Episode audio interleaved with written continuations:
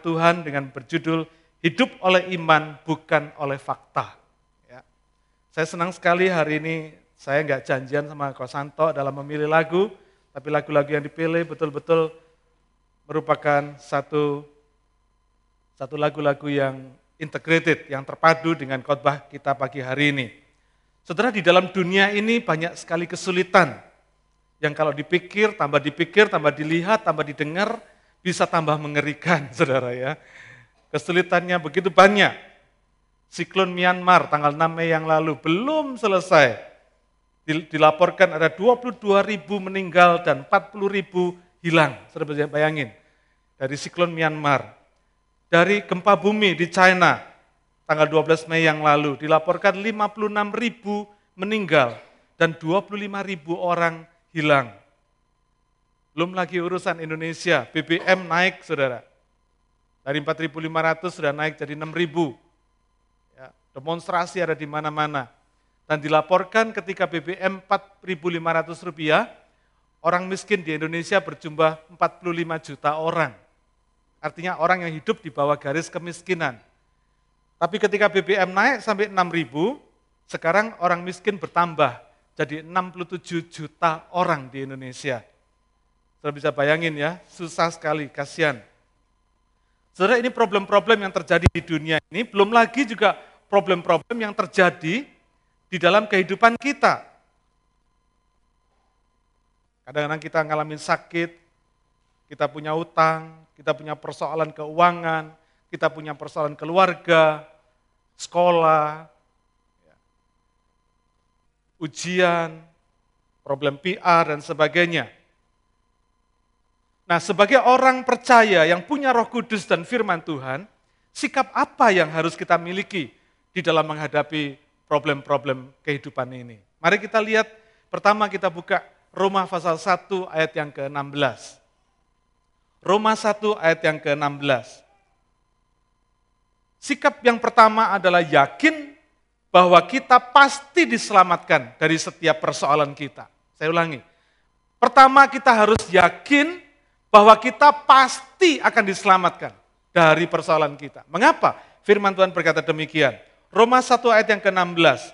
Sebab aku mempunyai keyakinan yang kokoh dalam Injil. Karena Injil adalah kekuatan Allah yang menyelamatkan setiap orang yang percaya Pertama-tama orang Yahudi, tetapi juga orang Yunani. Bisa nggak ditulisin? Tetapi juga orang Indonesia, juga orang Australia, ya saudara. Karena Injil adalah kekuatan Allah yang menyelamatkan setiap orang yang percaya. Saudara tahukah saudara bahwa setiap kali saudara mendengar Injil itu sebetulnya saudara sedang mendengar good news, kabar baik. Amin. Saudara sedang mendengar good news, Nah good news ini tidak selalu bikin sorga di telinga kita, enggak. Good news ini bisa berupa nasihat, teguran, pengarahan, pimpinan, dan sebagainya. Tapi yang jelas dikatakan dalam firman Tuhan ini, Injil adalah apa? The power of God, kekuatan Allah. Sebab itu, kita tidak hanya perlu mengerti atau percaya saja, tetapi harus tahu bagaimana menerapkannya dalam setiap permasalahan kita. Supaya kita mengalami the power of God dari Injil ini, sehingga kita dapat menikmati kuasa dari Injil ini, sehingga kita bisa menyelesaikan setiap masalah kita dan tampil sebagai pemenang. Ya. Saudara mungkin sering dengar saya berkata, Tuhan itu punya rencana bukan hanya menyelamatkan kita dari neraka saja. Bukan cuman hanya membuat kita masuk surga saja, betul? Karena kalau kita cuman diselamatkan dari neraka dan untuk masuk surga saja, begitu saudara terima Yesus, saudara dipanggil pulang ke rumah Bapak. Buktinya sampai sekarang kita setelah terima Yesus, kita masih hidup pada hari ini. Artinya ada tujuan-tujuan lain, ada berkat-berkat lain yang Tuhan sudah sediakan. Di samping berkat keselamatan, yang Tuhan berikan ketika kita percaya Yesus. Amin. Karena itu Injil bukan hanya menyelamatkan kita dari neraka, tapi juga dari setiap situasi sulit dalam kehidupan kita. dari sakit penyakit kita, dari hutang kita, dari malapetaka, dari masalah keuangan, dari masalah rumah tangga, dari masalah perkawinan, dan sebagainya.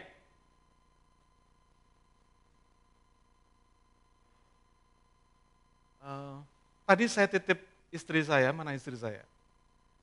Saya butuh uh, gelas gelas yang bening untuk diisi air separuh, gitu ya kira-kira. Kalau bisa tolong ada yang bantu saya. Nah saudara, Injil bukan hanya menyelamatkan kita dari neraka, tapi juga menolong kita dalam setiap kesulitan kita, untuk menyelamatkan setiap persoalan kehidupan kita.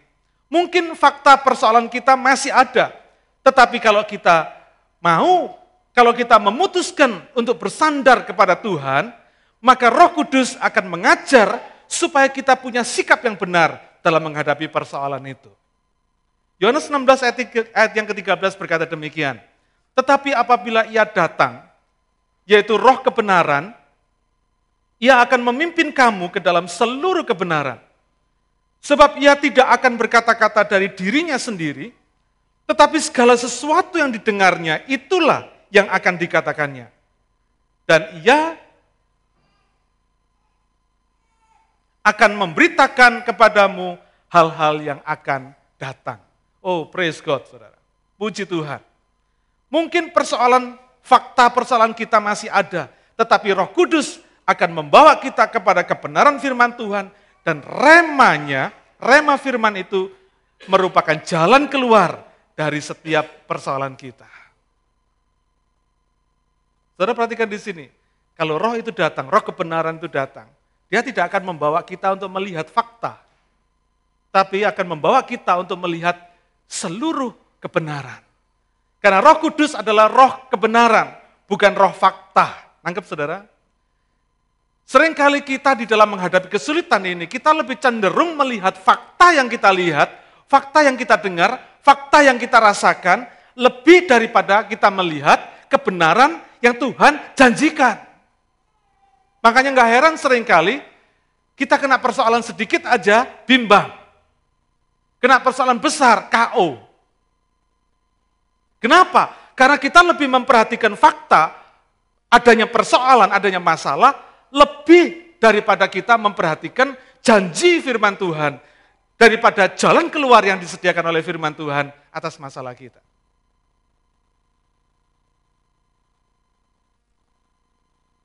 Thank you Markus. Roma 1 ayat yang ke-17, satu ayat setelah Roma 1 ayat yang ke-16. Sebab di dalamnya nyata kebenaran Allah yang bertolak dari iman dan memimpin kepada iman. Seperti ada tertulis orang benar akan hidup oleh menarik. Seringkali kita kalah terhadap persoalan kita. Mengapa sering kali kita kalah terhadap persoalan? Mengapa sering kali kita gagal percaya, ragu, tidak punya keyakinan yang kokoh pada firman Tuhan. Karena kita cenderung melihat fakta tadi, melihat persoalan tadi, sama atau persis sama seperti kita cenderung melihat diri kita sendiri. Saya ulangi, saudara. Kecenderungan kita melihat persoalan, fakta persoalan kita itu sama dengan kecenderungan kita melihat kelemahan diri kita sendiri. Makanya kita sering kali bimbang. Kita ragu. Kita sering kali lihat kelemahan-kelemahan kita. Apa bisa sih Tuhan memberkati saya? Wong saya ini malas berdoa. Wong saya ini sering kali nggak saat teduh. Wong sering kali saya ini lemah. Sering ragu-ragu sama Tuhan. Sering bimbang. Nggak punya satu sikap yang konsisten and down. Pagi semangat, sore bisa mimpes lagi, gitu kira-kira saudara ya. Kita sering kali lihat diri kita seperti itu. Kita lihat kelemahan-kelemahan kita lebih daripada kita melihat janji firman Tuhan yang ada di dalam firman Tuhan, yang ada di dalam Alkitab. Nah yang menarik di sini, mengapa dikatakan kebenaran Allah itu, kebenaran Allah yang ada di dalam Injil itu dikatakan from faith to faith. Dalam bahasa Inggris, dari iman yang memimpin kepada iman from faith to faith. Kenapa enggak from faith to works? Atau from works to works? Kenapa kok cuma dikatakan from faith to faith? Mestinya kan from faith to works, betul enggak saudara? Kitab Yakobus mengatakan iman tanpa perbuatan adalah mati. Tapi kenapa kekuatan Allah ini ternyata ada ketika kita melihat firman itu yang memimpin dari iman kepada iman, kepada percaya kita.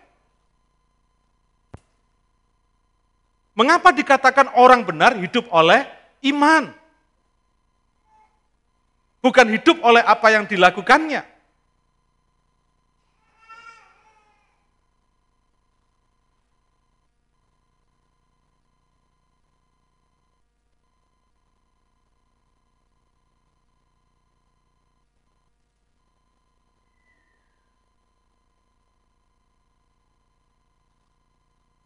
Mengapa saudara? Mengapa sering kali kita mengalami kegagalan-kegagalan seperti itu? Mengapa kita sering kali melihat persoalan kita lebih besar daripada janji Tuhan yang ada dalam hidup kita? Sehingga kita sering kali ragu dan bimbang. Ayat ini mengatakan, ia akan memberitakan kepadamu hal-hal yang akan datang. Saudara, kalau kita mau bersandar kepada firman Tuhan, maka Tuhan akan memberikan kepada kita hal-hal yang akan datang. Apa yang dimaksudkan dengan hal-hal yang akan datang? Ini bukan cuma nubuat tentang akhir zaman, bukan cuma nubuat tentang bagaimana Yesus akan datang kembali, tetapi ini lebih luas lagi tentang apa? Jawaban-jawaban jalan keluar dalam setiap persoalan kehidupan kita.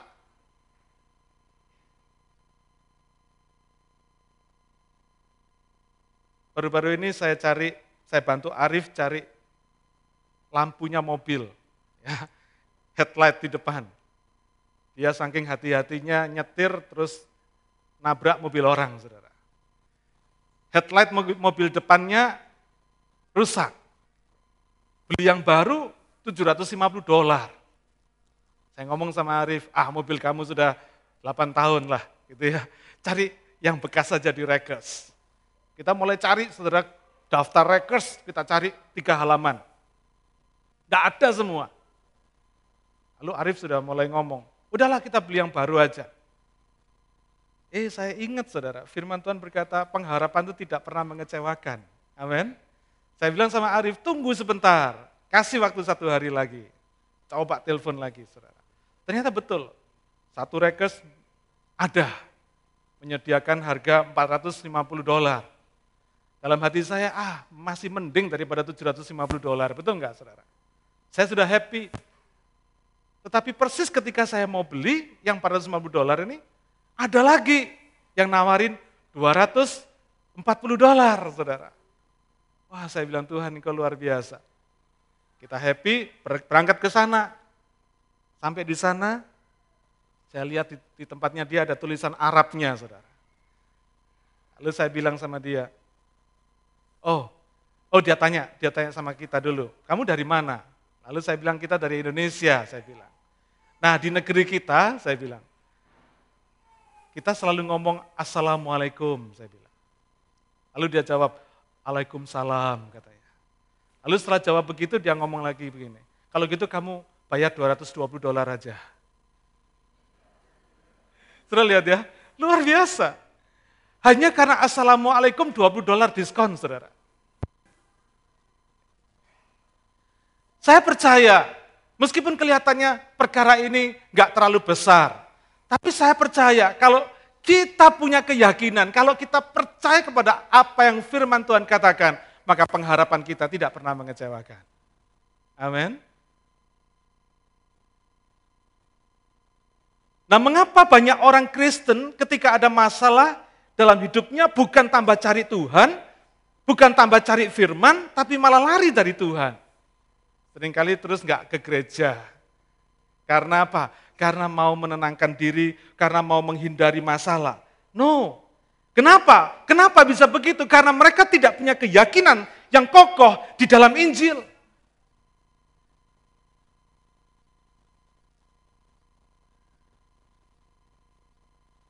Padahal justru Injil atau firman Tuhan itu adalah kuasa untuk mengalahkan persoalan kita. Kalau kita lari dari firman Tuhan, lari dari Tuhan, kita malah nggak ketemu jalannya, saudara. Sekecil apa pun persoalan kita, tetapi kalau kita tidak punya kuasa untuk mengalahkannya, kita ada dalam bahaya. Tapi sebesar apa pun persoalan kita, kalau kita punya kuasa untuk menyelesaikannya, nggak ada masalah, saudara.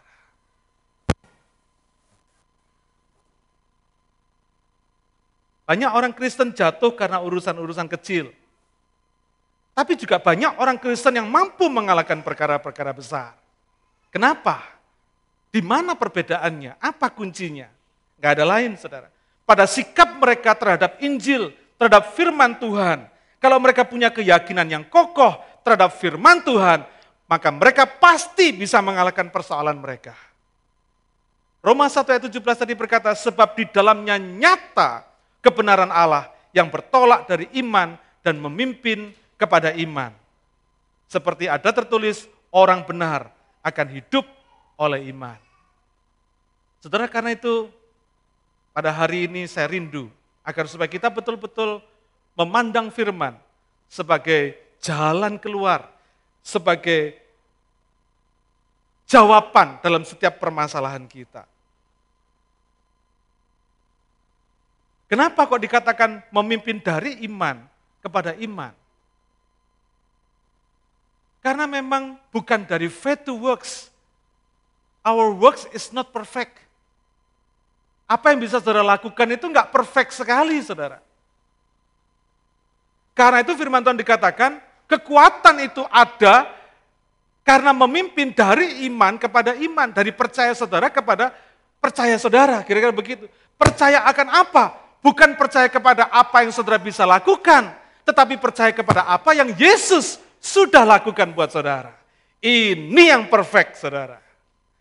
Kalau kita melihat apa yang bisa kita lakukan, kita nggak perfect, nggak sempurna. Karena semangat kita bisa up and down, betul? Pagi semangat, sore bisa memble gitu, saudara ya. Karena ketekunan kita bisa up and down juga. Hari ini tekun, bisa seminggu nggak tekun. Doa kita pun juga nggak sempurna, kadang doa sambil lari, sambil jalan, sambil cepet-cepetan gitu saudara kira-kira begitu. Baca firman pun juga sering kali lopang-lopang hari ini baca besok lupa gitu ya. Besok baca seminggu lupa, kira-kira begitu saudara. Apa yang kita bisa lakukan sangat tidak sempurna. Karena itu kekuatan firman tadi itu bukan berdasarkan apa yang bisa kita lakukan yang tidak sempurna tadi. Tetapi kekuatan firman itu berdasarkan pada apa yang kita percayai. Kalau kita percaya bahwa firman Tuhan itu memimpin kita, Firman Tuhan itu melindungi kita, firman Tuhan itu menolong kita, menyelamatkan kita, memberikan kita jalan keluar. Maka apa yang kita percayai didasarkan pada apa yang Yesus sudah kerjakan buat kita dan itu sempurna. Karena itu saya selalu berkata kepada setiap orang yang sakit, saya selalu berkata, don't worry, be happy, saya bilang. Kalau kamu percaya, saya bilang, pokoknya kalau belum waktunya Tuhan panggil kamu, pasti sembuh. Amin.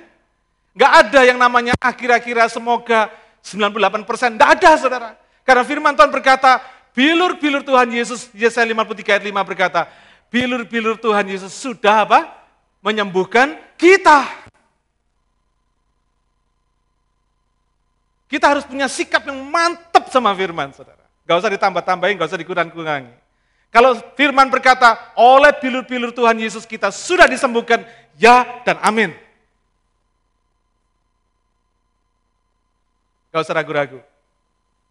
Tapi kalau sudah waktunya dipanggil Tuhan, biar saudara nggak sakit pun berangkat, saudara betul nggak? Karena itu saudara jangan pernah melihat bahwa penyakit itu mengerikan. Tapi kita bisa melihat penyakit itu sebagai sesuatu yang membuat kita mengalami kuasa Tuhan.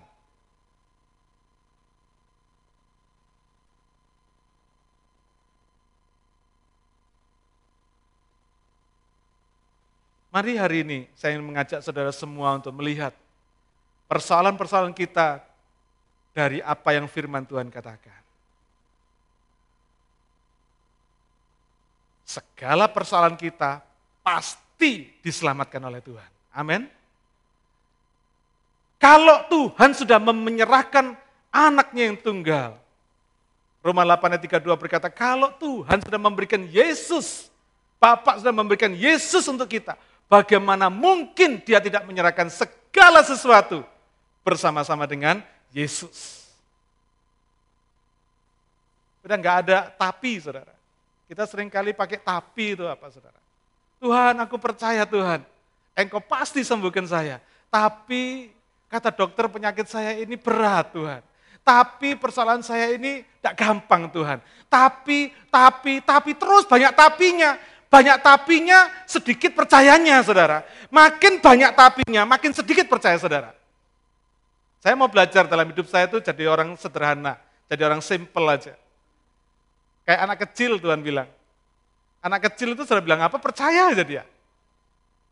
Dikasih tahu Sinterklas bakal datang loh malam ini, percaya saudara.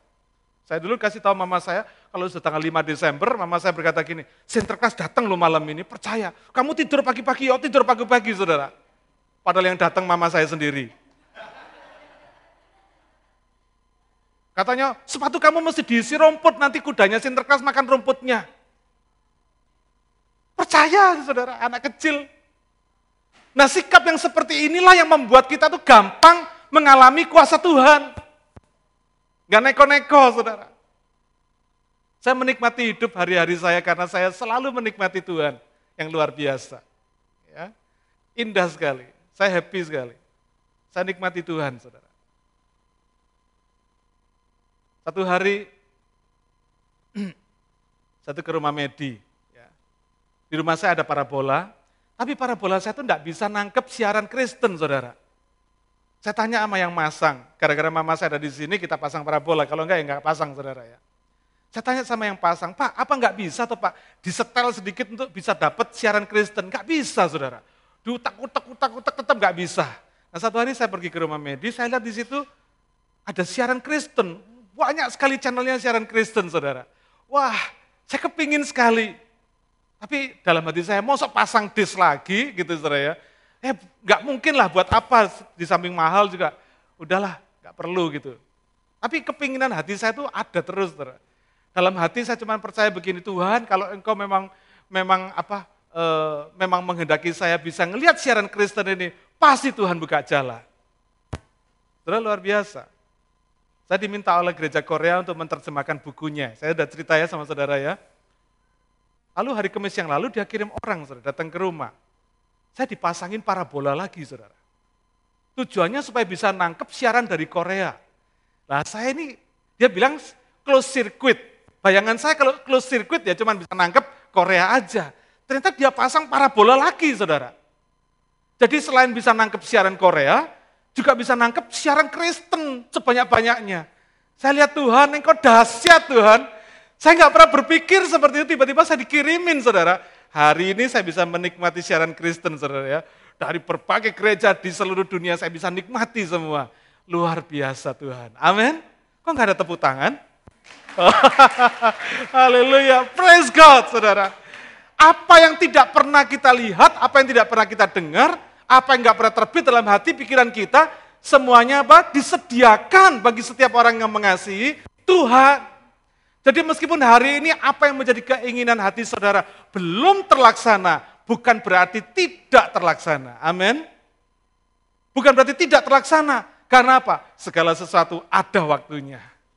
Tugas kita hari ini untuk melatih iman percaya kita kepada Tuhan supaya kita itu punya percaya iman itu betul-betul utuh kepada firman-Nya. Gak ada tapi lagi. Buang kata tapi dalam kehidupan saudara. Just believe whatever God says, just believe it. Amin. Itu aja saudara. Dan kita akan menikmati bagaimana setiap persoalan kita akan ditolong oleh Tuhan. Yang kedua, kalau tadi yang pertama kita yakin bahwa setiap persoalan kita akan diselamatkan oleh Tuhan. Yang kedua, kita harus punya sikap yakin bahwa kita sudah merdeka dari persoalan kita. Ini penting sekali. Kita harus betul-betul yakin bahwa kita sudah merdeka dari persoalan kita. Mari kita baca Yohanes pasal 8 ayat 31 dan 32. Yohanes 8 ayat 31 dan 32. Maka katanya kepada orang-orang Yahudi yang percaya kepadanya, Jikalau kamu tetap dalam firmanku, kamu benar-benar adalah muridku. Dan kamu akan mengetahui kebenaran, dan kebenaran itu akan memerdekakan kamu. Wow. Mengapa hati kita ini sering kali masih ragu, meskipun kita tahu bahwa Tuhan pasti menolong kita? Kita sering kali masih bimbang meskipun kita percaya bahwa Tuhan sudah pasti menolong kita. Tapi kenapa bimbang? Kalau ditanya, kenapa sih kamu masih ragu? Habis Pak, saya ini kan manusia terdiri dari darah dan daging. Yang namanya ragu dan bimbang ya, ya mesti aja manusia.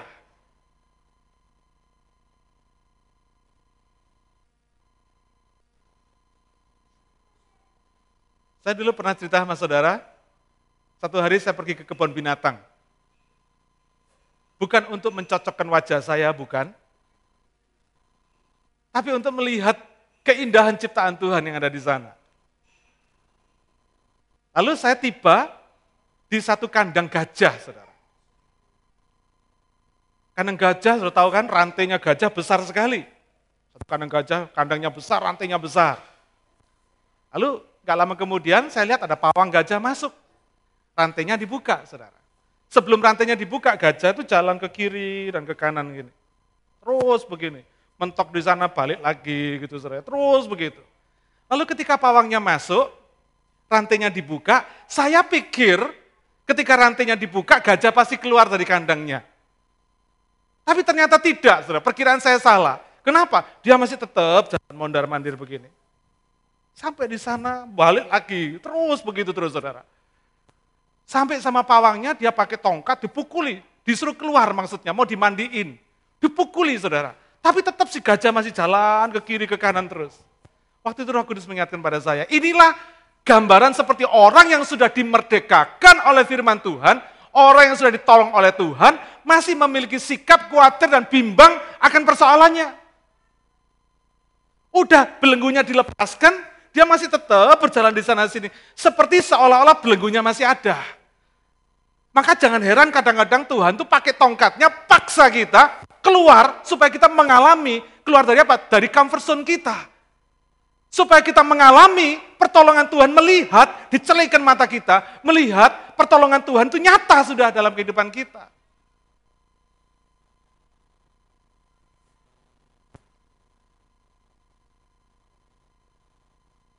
Setelah kita berdoa dan menyalahkan persoalan kita, kita masih terus saja sering bersikap seolah-olah persoalan itu masih membebani kita. Salah besar, saudara.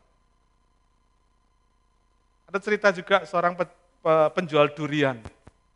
Dua keranjang besar, mikul durian berat. Lalu satu supir truk kasihan berhenti di sampingnya. Pak, mau ke mana? Mau ke kota pak, jual durian katanya. Naik ke truk saya, ikut saya. Oh terima kasih, naik ke truk saudara. Sampai di truk dia tetap mikul duriannya saudara. Sopir truknya lihat dari kaca spion, loh ini orang gimana ini? Sudah di atas truk dia masih tetap mikul duriannya. Saudara kadang-kadang kita begitu. Kita sudah ditolong Tuhan tapi tetap masih mikul beban kita terus dipikirin, betul? Terus stres, tertekan karena apa? Persoalan kita seolah masih ada. Kalau sudah ditolong Tuhan, taruh saudara. Jangan diutek-utek lagi sudah. Gak usah dipikirin lagi. Emangnya lu pikirin, kira-kira begitu saudara ya. Udah gak perlu dipikirin lagi saudara. Karena apa? Karena persoalannya sudah ditolong Tuhan. Makanya kita berkata, kalau anak itu memerdekakan kamu, maka kamu itu akan benar-benar merdeka. Kamu akan mengetahui kebenaran, dan kebenaran itu akan memerdekakan kamu.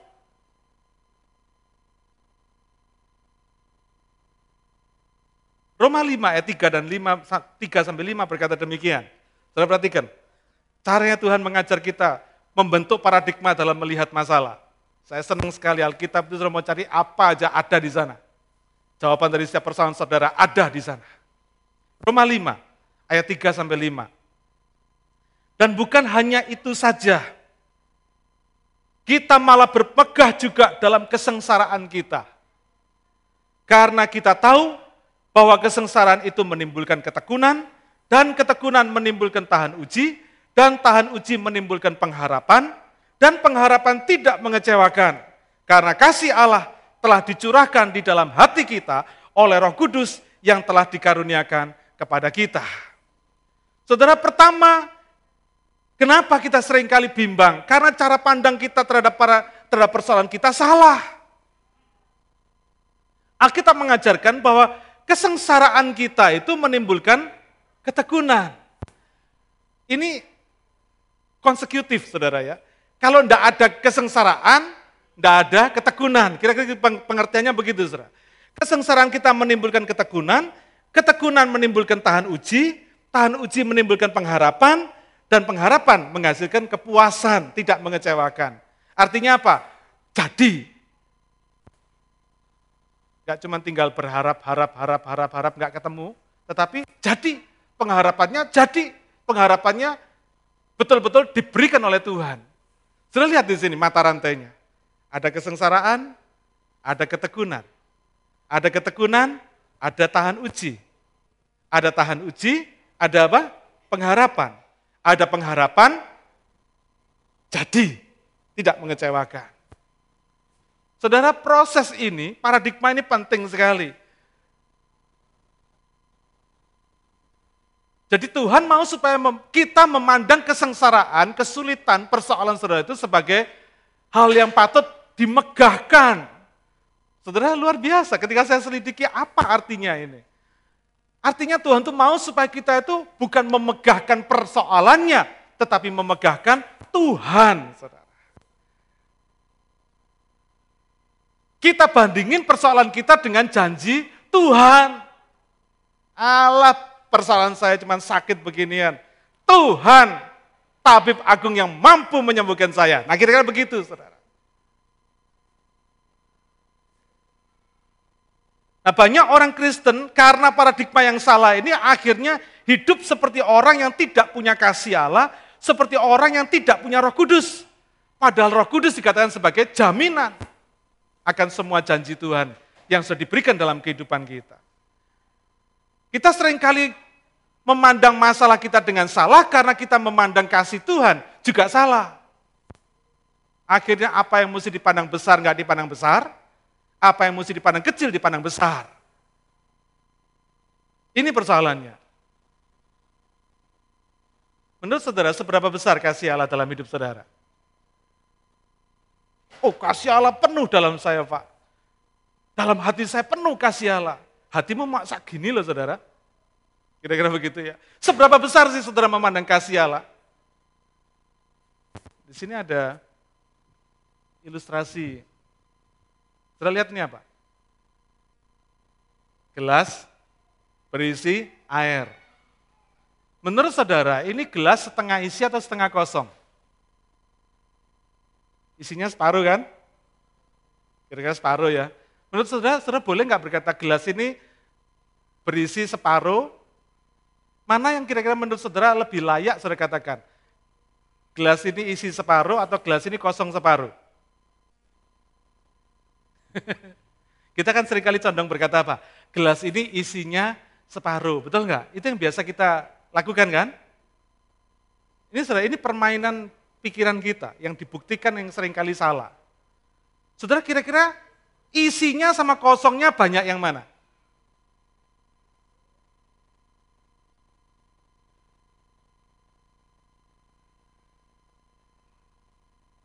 Ini kosongnya ini cuma segini atau lebih dari segini, saudara?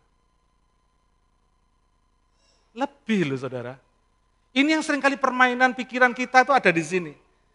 Kita condong melihat yang kecil sebagai hal yang besar, tetapi kita tidak pernah melihat yang besar. Malah kita sering kali melihat yang besar menjadi hal yang kecil. Saudara saya mau umpamakan gelas ini adalah hidup saudara dan saya. Dan air yang ada dalam gelas ini adalah persoalan saudara. Ditambah berapapun juga sampai luber pun tetap yang namanya gelas dan air ini ada di dalam atmosfer, ada di dalam udara yang jauh lebih besar daripada apa yang ada di sini. Betul enggak? Artinya kalau dikatakan secara teknis, Air dan gelas ini tenggelam di dalam atmosfer yang segini luas. Di dalam alam semesta yang begini luas, dia tenggelam di dalam alam semesta yang begini luas. Tangkap saudara? Dengan kata lain, hidup saudara dan saya dengan segala persoalan kita sampai penuh sekalipun sampai mentok segini pun kita ini tenggelam di dalam apa? Kasih Allah. Saudara. Makanya Roma pasal 8 dikatakan, siapa yang bisa memisahkan kita dari kasih Tuhan? Tidak ada, saudara. Karena hidup saudara dan saya dengan segala macam persoalannya ada di dalam kasih Tuhan, ada di dalam kuasa Tuhan, ada di dalam pengetahuan Tuhan, ada di dalam segala kemampuan Tuhan untuk menyelesaikannya. Nangkep? Habis itu saya minum, saudara. Ini caranya pendeta buat minum.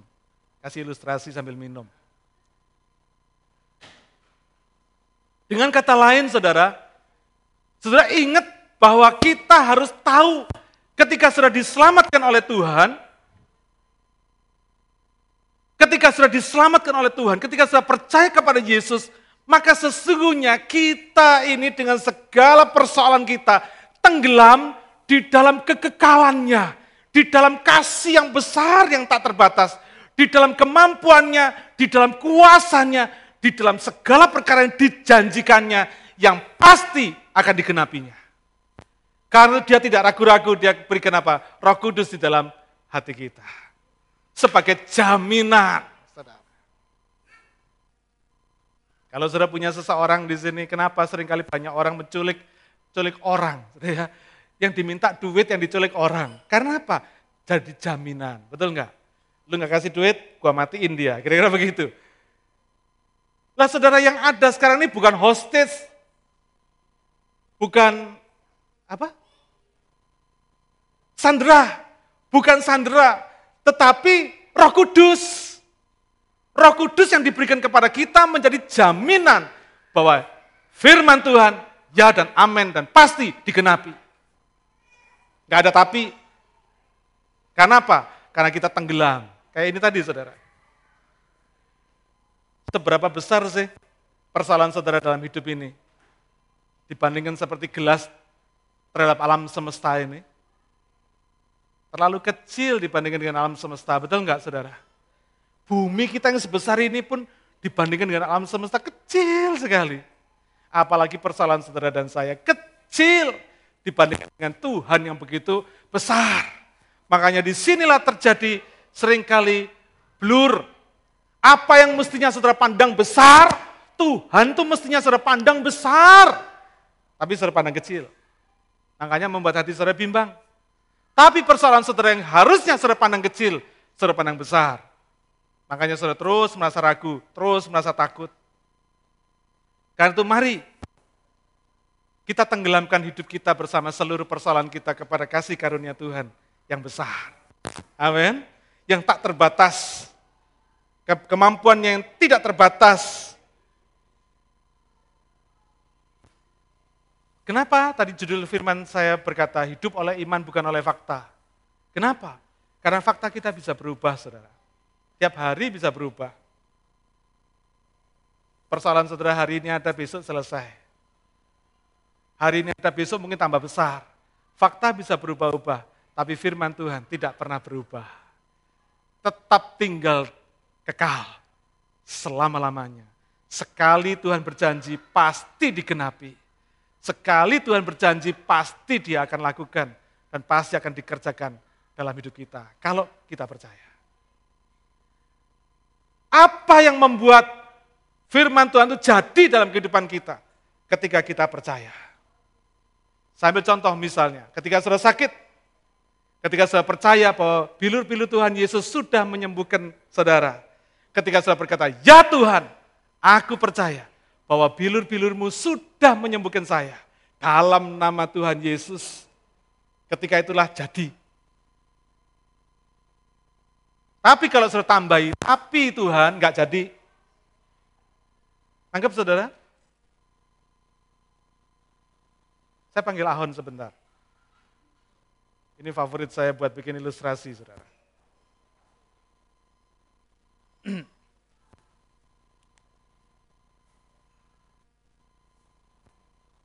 ahon ini saya kasih kamu, ahon Mau? Terima kasih. Mau, On? Ambil. Ambil, On. Loh, nggak mau dia. Ambil, balik sana. Ambil, Hon. Dia ragu-ragu, saudara. Malu-malu. Mau tapi malu. Ambil, Hon. ya. Dia nggak bisa ambil ini, saudara. Kenapa? Saya pegangin terus. Tapi kalau saya lepas, dia bawa lari pasti, saudara. Ya kan? Thank you, Hon. Saudara, inilah yang terjadi dalam setiap kali kita menyerahkan persoalan kita kepada Tuhan. Tadi Ahon nggak bisa bawa. Kenapa? Saya pegangin kok. Biar saya bilang, saya kasih sama Ahon, tapi selama saya tetap pegangin, dia nggak bisa bawa persoalan ini. Demikian juga Tuhan, kalau kita serahkan persoalan kita kepada Tuhan, Gak akan pernah Tuhan bisa lakukan sesuatu kalau kita tetap pegangin. Kalau hati kita tetap bimbang, kalau hati kita masih tetap khawatir, dan hati kita tidak percaya, gak akan pernah Tuhan bisa turun tangan. Kenapa? Karena memang kita masih pegangin. Tidak akan pernah kita bisa mengalami pertolongan Tuhan karena kita masih pegang. Sekali saudara menyerahkan kepercayaan kepada Tuhan, letakkan itu dan biar Tuhan bekerja. Amin. Udah nggak usah dipegangin lagi. Silakan Tuhan yang kau bekerja. Saya percaya. Karena firmanmu ya dan amin. Amin saudara. Mari kita berdoa.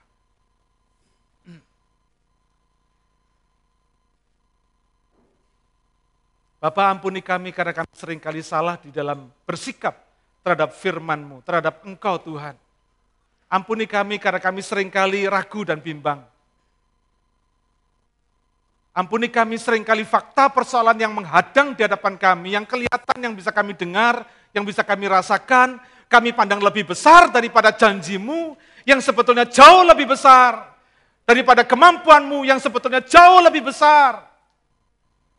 Ampuni kami Tuhan. Ampuni kami. Hari ini kami mau yakin bahwa setiap persoalan kami pasti ditolong Tuhan. Setiap persoalan kami pasti diselamatkan oleh Tuhan. Apa pun bentuk persoalan kami, karena semuanya jauh lebih kecil daripada kemampuan Tuhan. Hari ini kami mau percaya bahwa kami sungguh-sungguh sudah merdeka, karena kami sudah menyerahkan persoalan kami kepadamu Tuhan, dan kami jadi orang merdeka dari persoalan kami. Bapak terima kasih Tuhan. Karena Engkau sudah memerdekakan kami. Bukan hanya dari dosa dan maut. Tapi Engkau sudah memerdekakan kami dari segala persoalan hidup kami. Tuhan terima kasih. Kami mengucap syukur kepada Kami akan nikmati Engkau dalam hari-hari ini dengan penuh keajaiban. Terima kasih Bapak. Kami mengucap syukur karena hidup kami semua Tuhan yang punya. Karena hidup kami dengan segala persoalannya tenggelam di dalam kebesaranmu Tuhan. Kebesaran kasihmu, kebesaran kuasamu, dan kebesaran kemampuanmu untuk melakukan segala perkara. Karena engkau Allah yang sempurna. Kami tidak sempurna. Tuhan terima kasih. Kami mengucap syukur kepada Terpujilah namamu Bapa. Meteraikan firmanmu dalam hati kami semua. Supaya kami boleh menangkapnya dengan sederhana.